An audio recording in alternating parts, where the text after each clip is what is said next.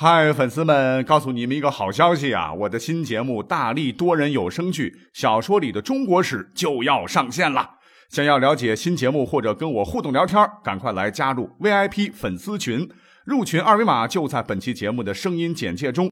你也可以添加我的小号，拼音大历史加三零三 D A L I S H I 三零三，然后拉您入群，我在那儿等你。管他正史野史。这里只有大历史，大力讲的历史正在播出。欢迎收听本期节目。但是今天这个话题呢，不太适合小朋友。那这两天某某作家对某某同性骚扰的话题讨论度很高了，呃，你懂的。但谁是谁非呢？我们不讨论，因为我们是历史节目。那今天呢，只想就着这个话题谈一谈古往今来有关骚扰的这些事儿。当然到现在。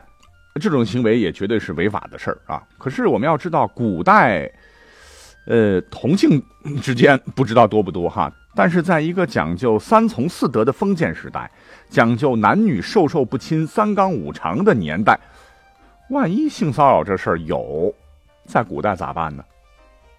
其实啊，男女关系总的说起来，在古代这就是一条高压线。嗯，如果有越雷池一步的行为。等待犯罪者的必将是比现代更加严厉的惩罚。我们就以明朝为例吧，朱元璋在制定《大明刑典大诰》里就明文规定了哈，在当时，凡是在公共场合，如果胆敢有人骚扰女性，特别是肢体上，要是有点啥动作，那就不是打屁股、罚点钱、批评教育这么简单。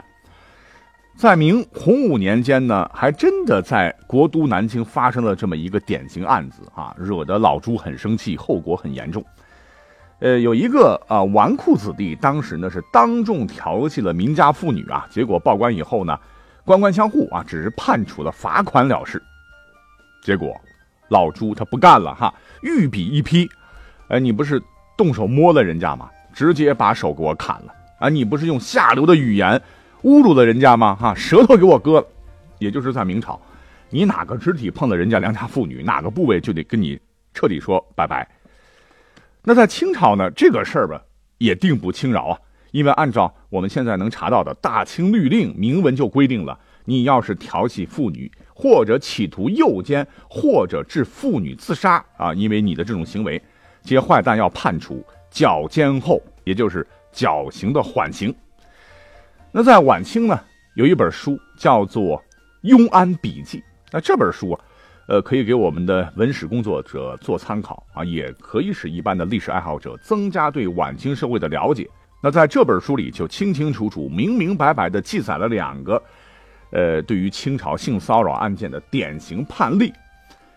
哎，说起来比较奇葩了。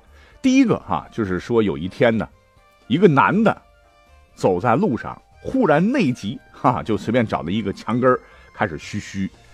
很不巧啊，被一个路过的女子给瞅见了。当时这个女的脸涨得通红啊。按理说现场挺尬的啊，你解决完拎裤子走就好了。啊，没想到这货一瞅这位姑娘，年纪轻轻，羞得满面桃花，就耍起了流氓啊，冲着姑娘咧着嘴淫笑不说，还用手指着自己的小丁丁啊，让人家看。呃，结果呢，这个古代的女子都性情刚烈呀。感到自己受到了奇耻大辱，回家之后给家人说了以后想不开呀，就上吊自尽。那女方家里肯定不干了哈，就直接跑到京城的刑部上访去讨公道。那刑部很重视啊啊，毕竟事关人命啊。但是大老爷们当时也有点蒙圈啊，因为还没有碰到过这样的案子啊。于是有的官员呃就觉得这男的不要脸归不要脸啊，可是碰都没有碰到那女的。也没有说污言秽语，那咱们大清刑律里边这种身体部位分离之法就不适用啊，所以啊不应重判。可是呢，有一些道德水平比较高的官员就强烈反对说啊，是这这女子一条命都没了，就是因为这小子怎么不该偿命呢？刑部啊就搞了一个拖字诀嘛，啊就判了一个死缓，那就是绞监后。呃，说等秋审再来一锤定音，决定要不要执行死刑。那秋审的时候很快到了，嗯，刑部呢就有一个司员，就据理力争，一定要判死刑。那他的理由现在听起来也是有道理的，说调戏虽无言语，但勾引甚于手足。也就是犯罪嫌疑人虽然没有语言上的调戏，但行为可比动手动脚更恶劣，必须死。啊，这个声音慢慢就成了当时的刑部的主流了。那最后这名男子啊，还是被绞死了。那按照我们现代人的观点，这哥们儿虽坏啊，但是罪不至死啊啊，是有点小冤。可是啊，我们马上讲的第二个故事里边这个主人公倒霉蛋啊，比他还冤啊。这因为这个伙计，这个故事讲起来还真的是觉得有点让人同情的啊。怎么回事呢？啊，话说呢，上面这个事儿呢，没过多久。当时呢，有一个私塾先生在上课的时候，上着上着，哎呦，这尿急啊，就到户外一个偏僻的地方小解。可是啊，运气太背了啊！不远处恰好有一个未出阁的大闺女啊，正凭窗远望，就正好瞅见了私塾先生的小丁丁。哎，这个私塾先生当时也是看见了这个姑娘啊，在看她，哎，也想是化解尴尬，哎，就嘿嘿笑了一声啊，不想，啪的一声。哎，那姑娘就狠狠地关掉了窗户。那私塾先生也没多想，就回去继续上课了。可是让他想不到的是啊，这个课上完之后，放学的时候呢，他就听到外面有人吵吵的议论什么，他就叫学生去打听。学生回来汇报说，附近有个姑娘上吊了。那这私塾先生一听，吓了一大跳啊，说了声：“哎呀，今天错了。”正好他的学生当中啊，有一个学生，就是这位少女的弟弟。这学生跑回家一看，见姐姐莫名其妙上吊自杀，哎，就将老师的这种怪异言语说了出来。那少女的父母听了以后也觉得很可疑啊，是立马报官。于是，私塾先生被抓啊，供认不讳。最终呢，刑部以有案例在前可循为由啊，就把这个倒霉蛋。其实，如果这个事情发生在现在哈。至少是判个民事，然后科以罚金就了事了。可是那个时候不行啊，一个小丁丁，两条人命，再乘以二，确实值得深思啊。虽然说啊，古代是严刑峻法了哈，呃，但是呢，骚扰事件，嗯，总体来说还是不少啊，也是被一些典籍文献给记载下来了哈。除了刚才说的两个，你比方说，呃，下面讲的几个故事啊。呃，大家有熟悉的，有不熟悉的哈。我觉得是能够给现在一些女性啊提供借鉴啊，男性也可以。呃，希望大家碰到类似的情况，一定要勇敢的站出来哈，替自己讨回公道。那我们最熟悉的故事呢，就莫过于记载于《列女传·楚庄樊姬》里面的一个故事。那楚庄王就是一鸣惊人的主角了哈。有一次呢，他是平定了国内的叛乱，大宴群臣呐。就命自己的宠妃许姬出席助兴。忽然啊，一阵风吹灭了蜡烛啊，宫中是漆黑呀。呃，这席上有一个人，就趁黑暗的时候扯了许姬的这个衣裳。哎，这在古代是非常严重的一个骚扰行为哦。这个许姬就顺势就把那个人的帽缨拔了下来，报告了堂上的楚庄王。结果呢，这个楚庄王啊，竟然传令不要点燃蜡烛，啊，让百官们摸黑。摘掉自己的帽缨，然后尽兴饮酒。呃，这就是历史上著名的绝缨之宴。等到七年以后呢，楚庄王伐郑，哎，忽然有一名战将主动率领部下先行开路，不怕死，作战非常勇猛啊，立下大功啊。大胜之后呢，楚庄王要论功行赏啊，才知道原来这个人叫做唐角。他坦言啊，七年前宴会上无礼之人正是自己。今日此举啊，全是为了报七年前不救之恩。那这个故事常常被我们用来是赞美楚庄王的哈。其实，在历史上啊，可以把它当做一个反击性骚扰的一个成功案例。那无独有偶啊，在唐代呢，也有一本书叫《朝野千载》啊，也记载了一个非常真实的故事。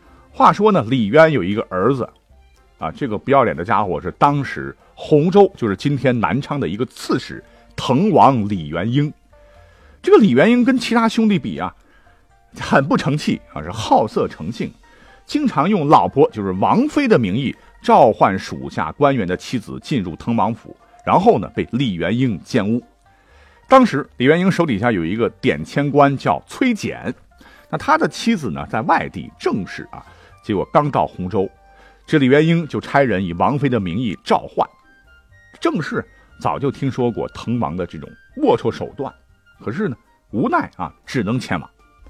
果然，一到王府，李元英就开始对他是动手动脚啊。哪知道啊，正是她是个烈女，誓死不从啊，竟然是脱下一只鞋子，对着李元英的脑袋是一顿暴啐，啊，啪啪啪打的这个滕王是头破血流啊，指甲盖也比较长啊，还用手把李元英的这个脸抓的是满面血痕呐。这王府下人一瞅啊，这不得了了哈，拉也拉不住，赶紧说：“快出手啊！这是滕王。”可正是压而不管啊，还大声叫喊道：“我呸！滕王怎会如此下流？这个滕王一定是猖狂的家奴假扮的！我哒哒哒哒哒哒啊，继续抽啊！可能是因为正是这个音背太大了哈，直接就把滕王的王妃给惊动了，在王妃的帮助下啊。”郑氏最终是得以安全离开王府。那这边呢，李元英啊，贵为王爷，脸就丢大了哈。这是丑事嘛，又不好意思张扬，是一个多月躲在府邸，不敢出门办公啊。可倒是郑氏的老公，就是这个崔简，被吓得半死，担心被滕王报复，是主动到李元英那儿负荆请罪。可是这事儿啊，当时传的是沸沸扬扬啊，哈。这这这没办法，这个满脸挂花、鼻青脸肿的李元英也不好意思说啥，那这事儿呢就这么了了，啊，正是好威武啊！可是这个故事啊就被记载到《朝野千载》这本书里了哈。那现在讲起来都非常的解气。那还有一个故事也特别具有戏剧化哈，是出自晚唐时期的一本异文异事集，叫做《三水小读》。当然，这本书有多少真实性，真不好说啊，可以拿出来听一听。那话说呢，李唐宗室啊，有一个人是湖南观察使，也就是地方的军政长官，叫李渔。那家中的有个女仆叫做雀药，长得漂亮哈，聪明灵巧，能说会道，深得李渔喜欢呐。可是李渔呢，有四个儿子，全都是纨绔子弟，放荡好淫呐。那他们四个每个人呢，都对貌若天仙的雀药是淫心荡漾啊。有一年是清明节啊。趁着老爹外出办事，这个四个公子不觉是心花怒放啊！因为机会来了。当天晚上呢，李家四个公子他们之间是没有预谋的哈，是先后跑到雀药的屋里，抱住这个小美人就要扯掉女孩的衣裙来求欢。可是雀药确实很聪慧，很镇定啊，就一个个答应了他们的要求，还故作神秘的对每个人讲说：“不要着急啊，我屋子小，隔音不好啊，要不然请到大厅的。”东北角里等我，等夜深没人的时候，我自会成全你们。记住，千万别点蜡烛啊！咱们的好事得秘密进行。没想到这四个蠢货真的就相信了啊！是深更半夜的，一个接一个的来到了大厅里啊。那这个时候不点蜡烛都摸黑呀啊！发现，哎，弟弟，你怎么来了？啊，我我哥哥，你咋来了？这四个人是丈二和尚摸不着头脑。那正在这时候，是听得门外一堆的脚步声。啊，原来来的不仅有雀药，还有一帮子拿着棍棒的家丁啊。那这四个傻小子就稀里糊涂的还在犹豫间，只听得外面雀药说：“别点火，小心打草惊蛇。”就是这间屋子啊，我刚看到有四个乞丐摸黑的翻墙进来，钻进去了。那家丁们不由分说啊，就提着家伙进去了哈，一阵乱棍伺候。这四个人也不好。报身份呢？啊，因为被老爷知道勾引他身边的婢女，那还不家法活活打死？不是羞愧难当啊！抱头鼠窜，落荒而逃。从此以后呢，这四个公子哥啊，都心怀愧疚，不敢再对雀药心生邪念了。那这个故事讲完啊，也告诉我们，现实生活中啊，如果是碰到被同性或者异性骚扰，千万别害怕，别慌张啊，就照着我今天讲的这个古人的故事来。胆敢对你动手动脚啊，直接赏耳光啊！如果可以的话，争取留下证据，让法律来替自己讨回公道。好，本期节目就讲到这里，感谢你的收听，下期再会。